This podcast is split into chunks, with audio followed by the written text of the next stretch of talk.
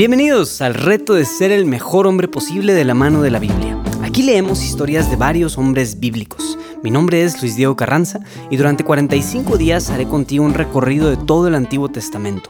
De cada historia sacaremos alguna breve lección práctica y plantearemos algún reto que puedas llevar allá afuera a tu vida diaria, con el fin de ayudarnos a ser mejores hombres, más entregados, más serviciales y que generemos un mayor impacto en nuestras familias y en nuestra comunidad. Entrémosle.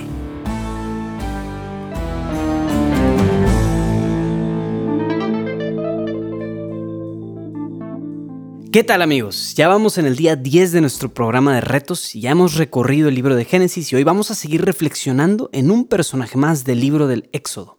Vamos a escuchar parte de la historia de Moisés. Ahora, pues Moisés es bastante famoso. Hay varias películas que se han hecho como El Príncipe de Egipto, Los Diez Mandamientos y más reciente Dioses y Hombres con Christian Bale. Bueno, pues hoy no vamos a ver nada de esa parte de la vida de Moisés. Después de que los israelitas salen de Egipto, y todavía después de que Dios les da la ley en el monte Sinaí, empiezan a suceder un montón de situaciones y problemas entre los israelitas. El pueblo se queja y se revela varias veces contra Moisés. Y Moisés tiene que ir dirigiéndolos pacientemente a lo largo del desierto. Entonces, en esta odisea desértica, tienen que luchar contra varias tribus que les hacen la guerra. Y hoy vamos a escuchar uno de esos pasajes de la guerra del pueblo de Israel. Éxodo 17, versículos del 8 al 16. Amalek vino y atacó a Israel en Refidín. Moisés dijo a Josué, Elige algunos hombres y sal a combatir contra Amalek. Mañana yo me pondré en la cima del monte con el callado de Dios en mi mano. Josué hizo lo que le mandó Moisés y salió a combatir contra Amalek. Mientras tanto, Moisés, Aarón y Hur subieron a la cima del monte. Mientras Moisés tenía las manos alzadas, vencía a Israel, pero cuando las bajaba, vencía a Malek. Como los brazos de Moisés se cansaran, ellos tomaron una piedra y se la pusieron debajo para que se sentase, mientras Aarón y Hur le sostenían los brazos, uno a cada lado. Así resistieron sus brazos hasta la puesta del sol. Josué derrotó a Amalek y a su pueblo a filo de espada.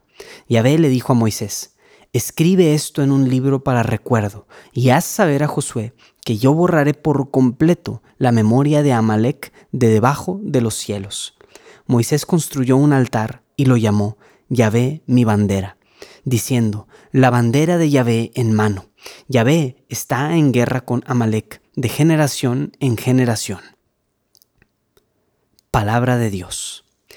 Pues este episodio está medio chistoso, ¿no? Mientras Moisés logre tener los brazos levantados, los israelitas tendrán la victoria. Pero en cuanto los baje, los israelitas perderán. Entonces, si lo pudiéramos aterrizar a nosotros, amigos, Dios quiere que nuestras manos y nuestros corazones estén elevados hacia lo alto constantemente. Pero igualito que a Moisés, nosotros también nos cansamos y rápidamente comenzamos a perder la batalla.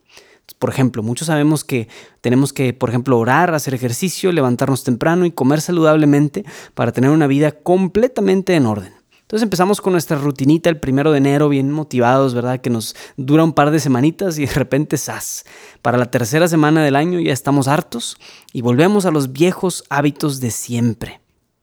Es exactamente en esos momentos, amigos, donde ocupamos, como Moisés, alguien que nos ayude a sostener nuestros brazos.